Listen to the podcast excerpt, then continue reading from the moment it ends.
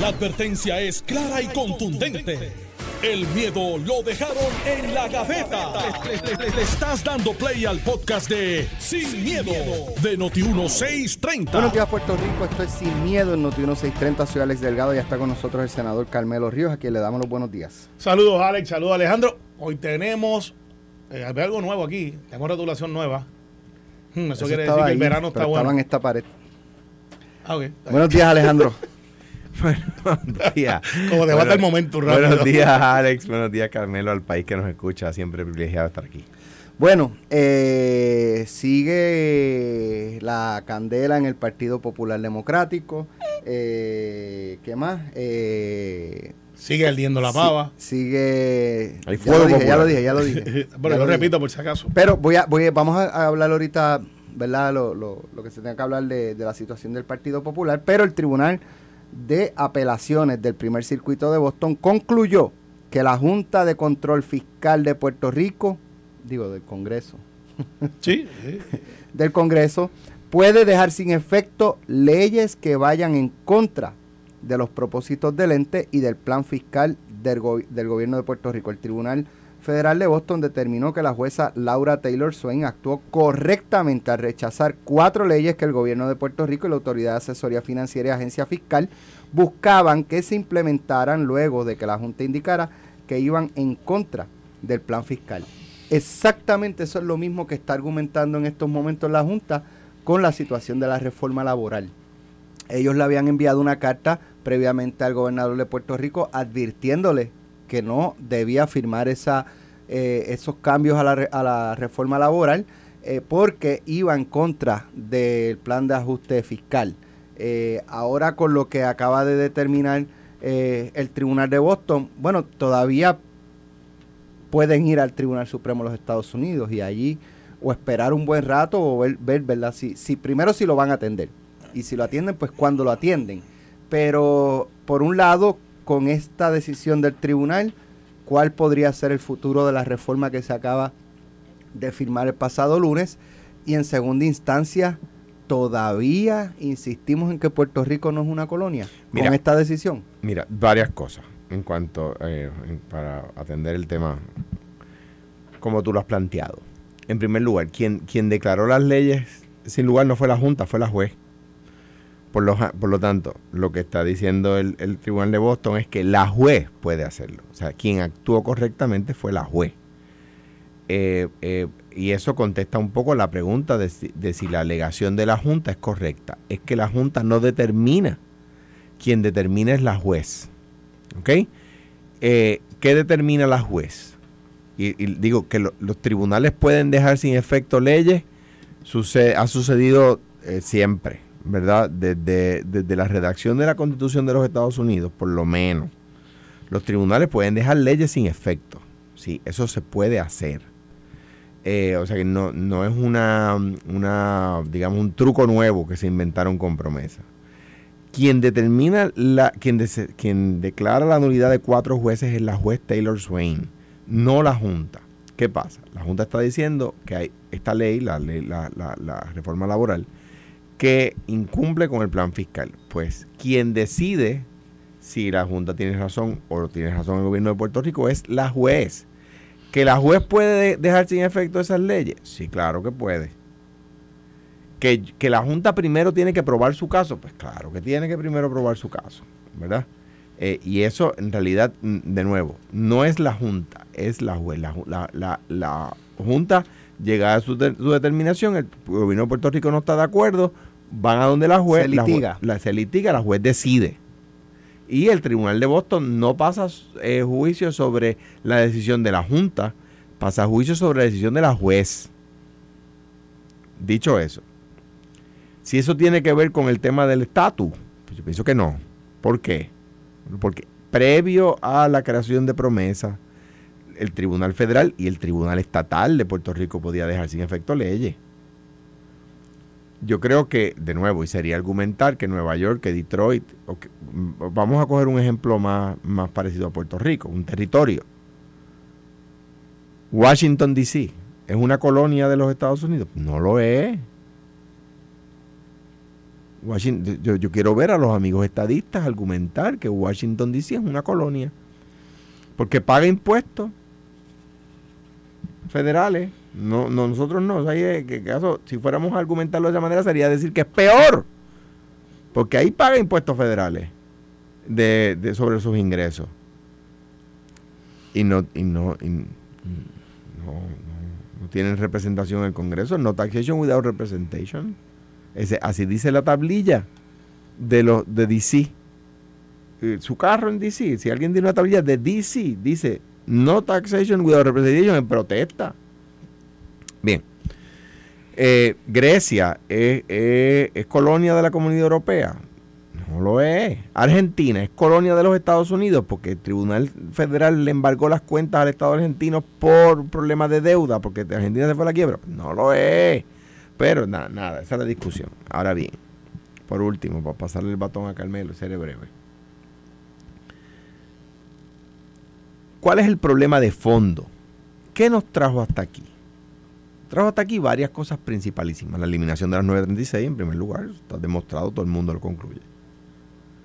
Número dos, el endeudamiento excesivo entre 2006 y 2012 como consecuencia de la eliminación de las 936. Recuerden que las 936 fueron eliminadas en el 96 con un periodo de 10 años de salida que terminó cuando? En el 2006.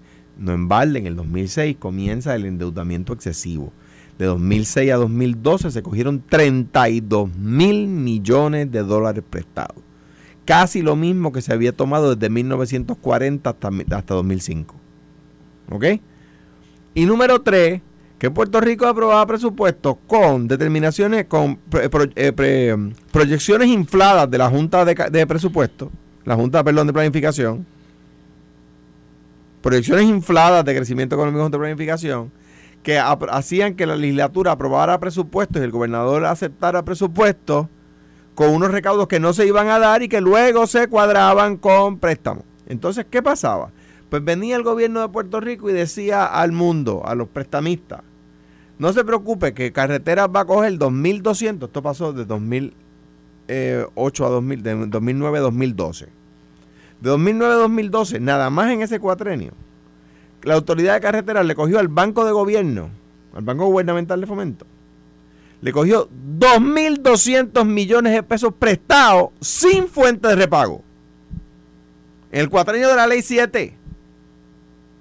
Decía que no había chavos para pagar, mientras cogían prestados sin fuente de repago.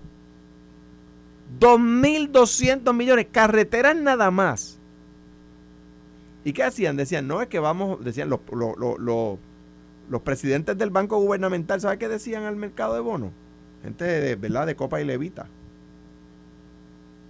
La gente come fino y en, en, copas de bacarat. ¿Sabe qué decían? No, es que vamos a aumentar los peajes. No los aumentaban. O la crudita y no la aumentaban. Sabían que tenían que hacerlo. No lo hacían. ¿Qué sí hacían? Aprobaban presupuestos y luego aprobaban leyes que iban contra el presupuesto. ¿Qué está diciendo el, tribunal ahí? Miren, no. El plan fiscal, los planes fiscales son consecuencia de eso, de que el gobierno de Puerto Rico no puede aprobar un, aprobar un plan fiscal y luego aprobar una ley que vaya contra el plan fiscal, porque ese era parte del problema. Y si la Junta aprueba, hay que probarlo en la Corte, que la ley aprobada va contra el plan fiscal, se puede dejar sin efecto la ley. Eso es parte del proceso de salir de la quiebra. De eso es de lo que se trata. Entonces, ¿qué pasa? Me parece a mí que aquí lo que tenemos que tener cuidado con eso, a que la Junta puede ahora decir la, la reforma eh, laboral no va. No, no, no, no. La Junta puede tener esa opinión, pero tiene que demostrárselo a la juez. Y quien puede concluirlo es la juez, como ha sido siempre, desde que la democracia es democracia, en la separación de poderes, los tribunales pueden dejar leyes sin efecto. Mira, eh, una visión tanto, un ángulo diferente, pero llegando casi por, el mismo lugar, pero por otra ruta. Obviamente, eh, el Tribunal Federal siempre ha podido dejar sin efecto leyes estatales de todas las jurisdicciones. Eh, y se agarran del comercio interestatal. Usted, Estado, no puede entrar y, en el campo ocupado del comercio ejemplo. interestatal. Ahí hay otro ejemplo. Por ejemplo, ahora mismo en Puerto Rico están impugnando una ley de, de la gasolinera. Y lo sé porque están pidiendo evidencia, pruebas, y están diciendo el gobierno de Puerto Rico hizo una ley. eh, De hecho, eh, nosotros aquí hablamos de ese tema aquel momento, de lo, de lo que eran los mayoristas versus los detallistas, y están diciendo el gobierno de Puerto Rico hizo una ley que me afecta a mi negocio, ellos no tienen esa capacidad y están impugnando esa ley en la federal. Y, y están Y pidiendo el tribunal puede dejar sin efecto la y ley. el tribunal pudiera dejar, ok, ese estado o ese territorio no puede afectar las leyes o el comercio interestatal. Lo que ha hecho la Junta es decir, aquí está el mapa de trabajo. Este fue lo que nosotros llegamos a un acuerdo, esto fue lo que se aprobó. Por lo tanto, tú no puedes ir contra ese contrato que hicimos tú y yo de ese mapa de trabajo y, y ahí es que entra entonces la analogía del cuarto y los muebles. Aquí está el cuarto. Vamos a ver cómo tú puedes arreglar los muebles dentro de ese cuarto que mide 8 por 8 o 10 por 10. El reto del gobierno es, ok, yo quiero que ese cuarto donde estoy arreglando los muebles crezca económicamente. Y para eso tengo que hacer unas gestiones que redundan no en un costo, sino en un aumento en ingresos. Y ahí es que viene la reforma laboral, que es lo que se plantea. Yo quiero crecer para que, a pesar de que estamos en el, no a pesar, qué bueno que estamos en el momento más bajo de desempleo en más de 20, 30 años, y aún así no tenemos mano de la obra este, como necesitaríamos, y lo vemos en los negocios todos los tiempos, por, sobre todo en los restaurantes, que están pidiendo gente que vaya a trabajar, pero la tasa de desempleo está lo más bajo. ¿Qué sucede? De la manera que yo lo veo, sí es un asunto colonial, porque la Junta pues tiene uno, nos confronta con un gobierno electo donde ellos tienen el poder de supervisión, ellos, de decirnos, no queremos esa ley.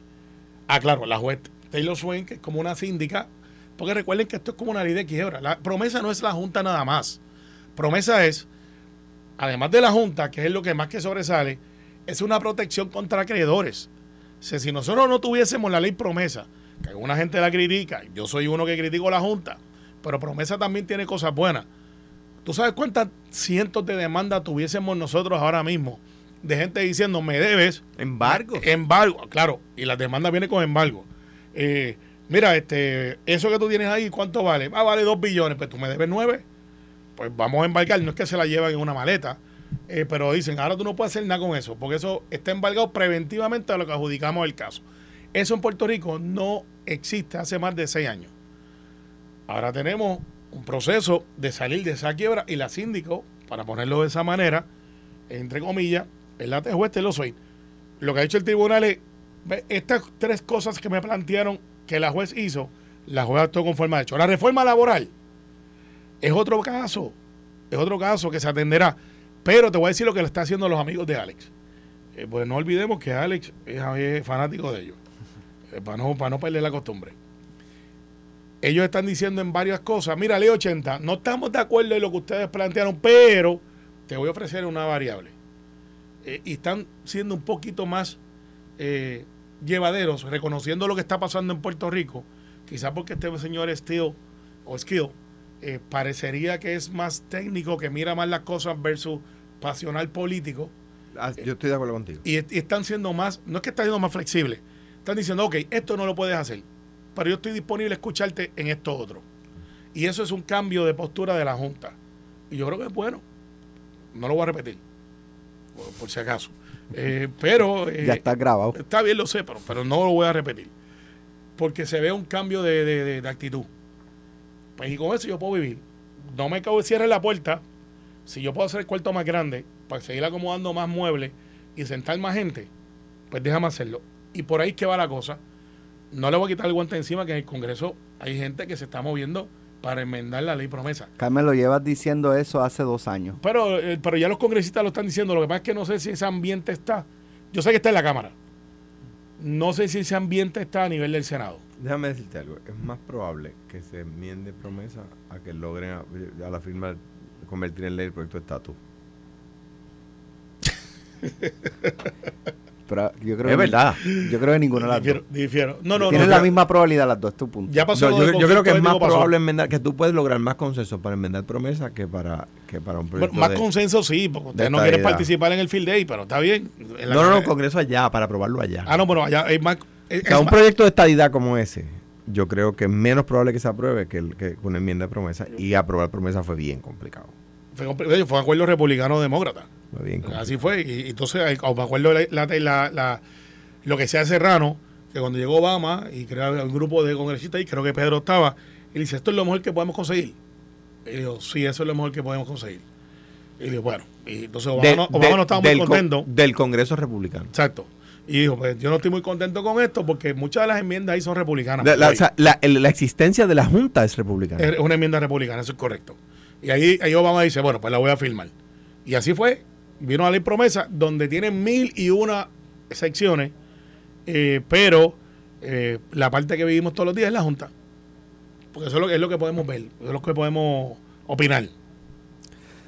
Mira, en otros temas, eh, Carmelo había indicado ayer que su pronóstico era que en el caso del aborto, el presidente de la Cámara lo dejara sobre la mesa hasta un momento cercano a las elecciones generales para entonces aprobarlo y, poner al gobernador a para atrás en si lo va a vetar o no lo va a vetar para que tuviera un efecto político sobre el gobernador. Pero la realidad del caso es que al día de hoy, aunque el Senado aprobó esta medida, eh, no se sabe aún qué va a pasar en la Cámara de Representantes porque no cuenta con todos los votos dentro de la delegación del Partido Popular.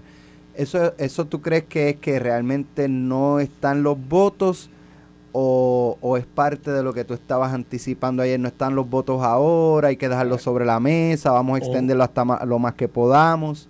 Muchos miembros del- de la legislatura este- realmente, este, este programa. realmente Muchos. hay legisladores en el PPD en la Cámara Sí, los puede haber. que no creen Lo en, puede en haber. este proyecto. Los puede, los puede haber. Eh, Partido hecho, la, Popular. la mayoría de los legisladores del Partido Popular en el Senado no le votaron a favor del proyecto. Por, por eso, pu- puede haber. Porque el Partido Popular ahora está en otro ataque votaron más PNP a favor del proyecto que populares. Eh, así es, así, así es la verdad. Esa es la verdad, así que está ahí. Eh, y por eso que yo digo que mi voto no necesariamente representa la postura del PNP.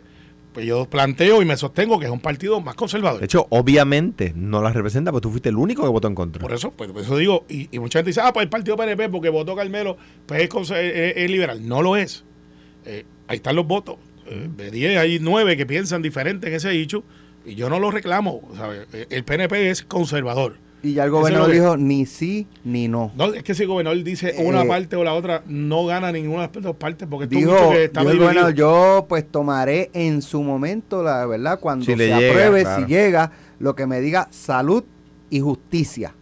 No, ya Salud dijo que no le gusta el Y proyecto. justicia Y también. justicia también. Bueno, pues está bien, pues lo mirará y, y- y habrá cabildeo y eso es justo y necesario. La Cámara hoy quizás no tiene los votos, eso puede ser verdad. Pero los estrategas que están detrás, los Colbert que no son Colbert, que tiene Tatito allá, pues Colbert está en el lado del Senado, le tiene que estar diciendo, sácale un poco de viaje publicitario a esto ahora, este, vamos a traerlo al caucus, es lo que yo haría. Traerlo al caucus, vamos a discutir esto, ¿cuántos creen que debemos de atender esto ahora? Y allí la inmensa mayoría decir, mira, no toque eso, que eso da corriente, déjalo para después. Y ese después, empezamos en agosto, viene otro hichu, y en enero del año que viene vendrá entonces otro cabildeo más y vendrán este, este eh, aquí o allá y alguien lo levantará o lo traerán y entonces dirán, pues vamos a llevarlo a vista. Pues esto va para vista, no, esto no va a ser un descargue. Y el presidente de esa comisión va a dar cuenta que tiene de momento 25 cámaras de frente. Y va a decir, oh, espérate, este, y yo estoy aquí, me van a cogerle la noticia. Y va a darle cuatro o cinco vistas y lucha así, entrega no, y después van a llevar allí y van a hacer los referéndums. Y va a haber cabildeo intenso de iglesia y lo que no es iglesia. Y en ese momento para el verano del año que viene, como para el final, eh, pues, me va a decir, ahora estamos listos, envíalo para allá. Pues el año que viene es electoral, Pre. preelectoral. Pre- pero, bueno, en Puerto Rico las campañas empiezan 18 meses antes. No, el día después de las elecciones. Sí, pero cuando tú empiezas a ver lo que... Eh, cuando tú empiezas, no a, hay cuando, fin, no cuando tú tiene empiezas a fin. escuchar los tambores de guerra, es sí, como sí, sí. para mayo. Sube el tono. ¿Qué dicen? Ok, ¿para dónde tú vas? ¿Te quedas? ¿Te vas? ¿Para dónde vienes? ¿Te vas a subir? ¿Vas a bajar? ¿Vas por acumulación? ¿Vas a...? Porque es imposible que tú digas, voy a correr por acumulación y empiezo mañana y la elección en tres meses. No existe. Los candidatos se empiezan a definir para gobernación, para comisaría residente, para alcaldía y por ende, pues los legisladores que tienen un poquito más de cushion dicen, pues o me quedo, o brinco, o salto, o voy para aquí, o me quito. Creo que el próximo cuadrenio hay mucha gente, va a un relevo generacional autoinfligido. Hay mucho legislador que lo veo en un face out, no porque no vayan a salir electos, que están diciendo, espérate, eh, esto está cambiando de una manera eh, y posiblemente no... De, de todos los partidos, de todos los partidos, ah, vamos a dar la oportunidad a otra gente. Lo estoy viendo bastante claro. Lo estoy viendo bastante claro. Bueno. Eso es normal, by the way. Cada 10, 12 años. Estás escuchando el podcast de Sin, miedo, de Noti1630. Bueno, ya estamos de regreso. Eh, Vamos a hablar del Partido Popular. ¿Pero por qué? Porque lo dijimos antes y no podemos tener anuncio engañoso. Estamos aquí con un secretario de... Ah, ah, antes de eso, Alejandro, eh, el presidente está solicitándole al Congreso que se exima del cobro del impuesto federal eh, para bajar el precio de la gasolina. El precio, el, tax federal a la gasolina. La crudita federal. La crudita federal. y aquí, aquí se le está dando una prominencia como si en Puerto Rico no fuera a, tener algún impacto, pero entiendo que no. Puerto Rico no paga ese impuesto. Puerto Rico, no, Puerto Rico no lo paga. Lo que o sea que si lo eximen, pues aquí no vamos a tener ningún efecto. Bueno, pero para ir a Florida, comprarla y traerla. Sí, sí, sí pudiera tenerlo porque... Lo, Indirectamente. No, porque... Ok, ok. El, el, los impuestos, digamos, de la en Puerto Rico son del, muelle para adentro. Eh, esa gasolina pagó impuestos allá. O sea, cuando sale de la refinería, etcétera. Entonces, número uno, esa gasolina pagó impuestos allá, ¿no? Cuando, cuando estatal, federal, ambos. Federal, federal, cuando la petroquímica se la vende a la, a la, a la distribuidora, ¿verdad? Pues digamos, Shell Chemical se lo vende a, a, Shell Distributor, yo no sé cómo se llamará, ¿no? eh, eso es número uno. Y número dos, porque le baja los costos de hacer negocios a esas empresas. Por lo tanto, las hace más competitivas y pueden bajar sus precios. O sea, que, no va a tener el mismo efecto que tenga en un estado, porque en estado... ¿Se acuerdan que yo decía que en Puerto Rico la gasolina tiene la, en Puerto Rico tiene la, gasolina más barata de cualquier jurisdicción de los Estados Unidos. Y la gente decía, pero ¿cómo es posible si es cara? Y yo decía, es que en Puerto Rico paga menos impuestos. Número uno, porque no paga los federales. Número dos, porque el impuesto estatal, la crudita, que tanto nos mortifica, es la, más barata de cualquier jurisdicción de los Estados Unidos. ¿Ves? Ahora, si, si le bajan los costos de hacer negocios a esas empresas, el, distribuidor de gasolina que le, que le compra al, mayorista va a comprar la más barata. Y entonces cuando vengas a aplicarle la local, va a ser a una, a una gasolina más económica. O sea que entonces sí eso puede tener un efecto en bajar el precio pero no como ocurriría ya. No, exacto. tengo una duda, tengo una duda, y, no, es una pregunta capciosa como las que yo estoy acostumbrado a hacer. Este, es que yo escuché, no sé si fue con los muchachos antes de nosotros, a Palo Limpio, ayer, o Normando en la mañana, que hablaban de que la gasolina de aquí, en una entrevista que hicieron, no necesariamente venía de los Estados Unidos, sino que venía de Europa o venía de otros lugares, eh, y por lo tanto no estaban expuestas al, al 19 chavos por galón que va a bajar el presidente Biden. No sé si eso es verdad porque pues yo compro gasolina y punto, como hacemos todo el mundo. No preguntamos de dónde viene. De hecho, Flash News, aquí viene mucha gasolina que viene de Venezuela. Bueno, no, no. O, venía, eh, Bunker Fuel, pero que era más cara. No, Venezuela, Venezuela le vende a la Venezuela vende petróleo. Correcto. Nosotros no comprábamos gasolina de Venezuela. Sí hemos comprado diésel para la Autoridad de Energía Eléctrica. Por eso Bunker Fuel. Ahí sí. Ahí, sí, pero, que, que, si no venía de allá, de hecho, creo que en la entrevista mencionaban hasta Ucrania de Rusia, por allá. Mira, sí, la, la, gasolina se vende en el mercado internacional. Mucha de la que nosotros compramos viene de los Estados Unidos. La mayoría de la que comprábamos venía de las Islas Vírgenes, de una petroquímica que se llama Jovenza, que cerró y creo que recientemente están tratando de ponerla a operar nuevamente. No sé si la han puesto en operación nuevamente. Eh, o sea que nuestra gasolina viene, igual que el, combustible que utiliza la autoridad, viene de muchas partes del mundo, inclusive los Estados Unidos. Lo que está haciendo el presidente Biden es reduciendo los costos de hacer negocio para las empresas americanas eh, para que puedan bajar los precios más competitivas, en cuyo caso es más probable que venga de Estados Unidos la gasolina nuestra. O sea que, que decir que no va a beneficiarnos, pues, pues número uno, no sería correcto en la medida en que podemos comprarle esa gasolina cualquier día, ¿verdad? Eh, eh, pero como decía, en el mercado internacional, el, para que se sepa lo complicado que es esto, la gasolina que están, le llaman tradeando, la gasolina que se está comprando ahora mismo, se está comprando un precio que se estableció hace tiempo. Dos o tres meses antes. Y, y se está afinando el precio ahora mismo de gasolina que ya está en el mar. De gasolina que ya está en el mar. Y el precio está variando. Sí, un mercado es volátil, es tan volátil como prender un cigarrillo, un, un, un un fósforo. galón de gasolina. Exacto, claro. tan volátil como eso. O sea que es ese, y, y para que usted tenga idea, mira, nosotros compramos una botella de agua a peso ¿no? por ahí, ¿verdad? El agua cae del cielo. Un litro de gasolina, que es mucho más que una botellita de un peso de agua. Un litro de gasolina cuesta 1.25, 1.30. Ahora mismo. ¿Cómo olvidarlo? Un litro. Un litro. Es mucho más que una botellita de agua, ¿verdad? Pagamos 1.30 por ese litro. Ese litro hubo que sac- sacar su materia prima del fondo del mar.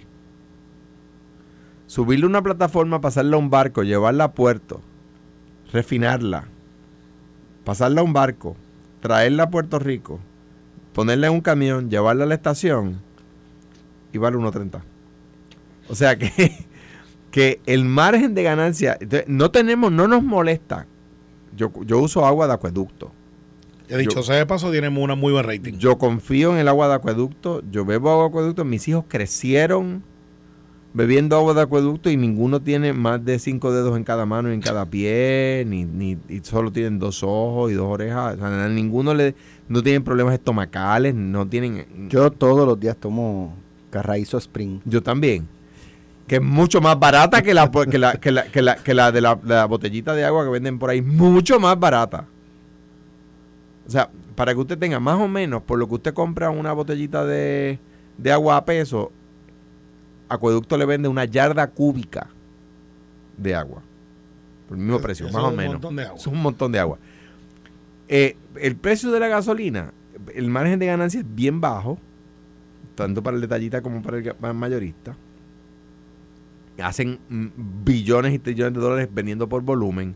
Particularmente las compañías de gasolina hacen el dinero vendiéndole el petróleo a la refinería y, la ref- y vendiendo la gasolina al distribuidor. Allá es, no es en la bomba donde hacen su agosto. Eh, eh, y lo que está haciendo el presidente es reduciendo sus costos de hacer negocios para que puedan competir.